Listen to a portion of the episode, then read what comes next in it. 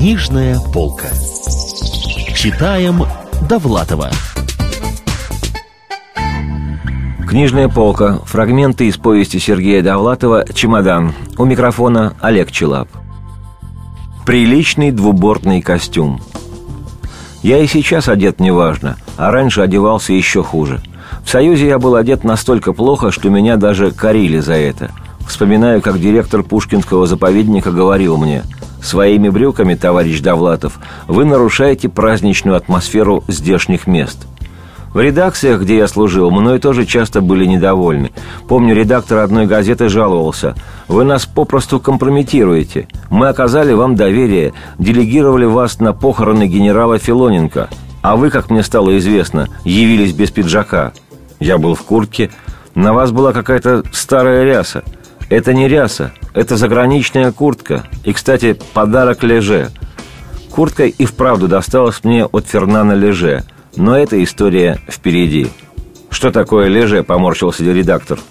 Леже – выдающийся французский художник, член коммунистической партии. «Не думаю», – сказал редактор. Потом вдруг рассердился. «Хватит!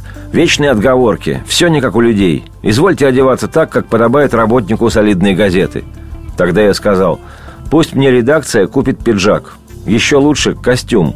А галстук, так и быть, я сам куплю». Редактор хитрил. Ему было совершенно все равно, как я одеваюсь. Дело было не в этом. Все объяснялось просто. Я был самым здоровым в редакции, самым крупным. То есть, как уверяло меня начальство, самым представительным. Или, по выражению ответственного секретаря Минца, наиболее репрезентативным. Если умирала какая-то знаменитость, на похороны от редакции делегировали меня. Ведь гроб тащить не каждому под силу – я же занимался этим не без вдохновения. Не потому, что так уж любил похороны, а потому, что ненавидел газетную работу. «Нахальство», — сказал редактор. «Ничего подобного, говорю. Законное требование. Железнодорожникам, например, выдается спецодежда, сторожам – тулупы, водолазам – скафандры. Пускай редакция мне купит спецодежду, костюм для похоронных церемоний – Редактор наш был добродушным человеком. Имея большую зарплату, можно позволить себе такую роскошь, как добродушие. Да и времена были тогда сравнительно либеральные. Он сказал, давайте примем компромиссное решение. Вы подготовите до Нового года три социально значимых материала, три статьи широкого общественно-политического звучания. И тогда редакция премирует вас скромным костюмом. Что значит скромным? Дешевым? Не дешевым, а черным – для торжественных случаев. Окей, говорю, запомним этот разговор. Через неделю прихожу в редакцию. Вызывает меня заведующий отделом пропаганды Безуглов. Спускаюсь ниже этажом. Безуглов говорит одновременно по двум телефонам. Слышу, белорус не годится. Белорусов навалом. Узбекам мне давай или на худой конец эстонца. Хотя нет, погоди, эстонец вроде бы есть. Зато молдаванин под сомнением. Что? Рабочий отпадает, пролетариев достаточно. Давай интеллигента, либо сферу обслуживания.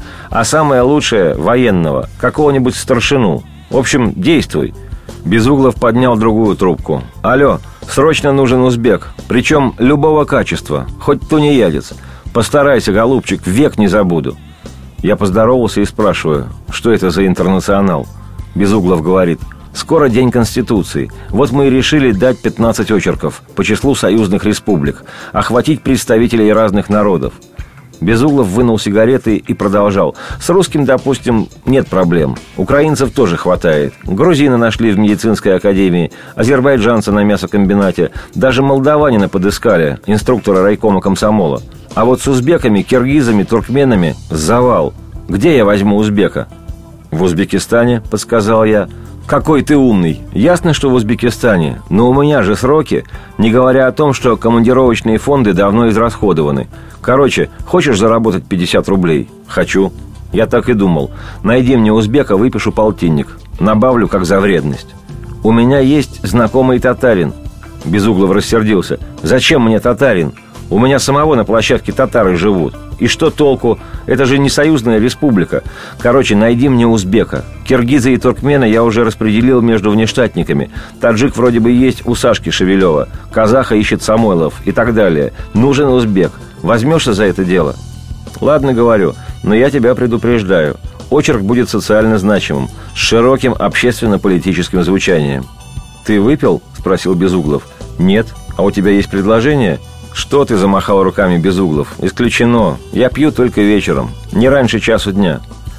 Безуглова я знал давно. Человек он был своеобразный, родом из Свердловска.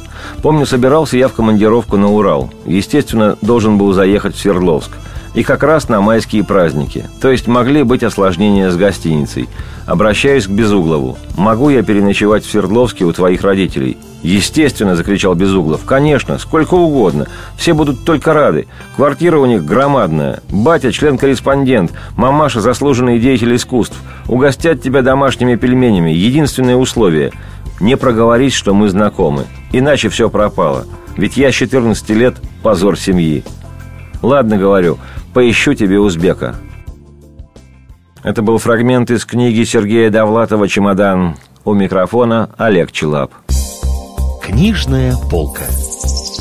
Читаем Довлатова.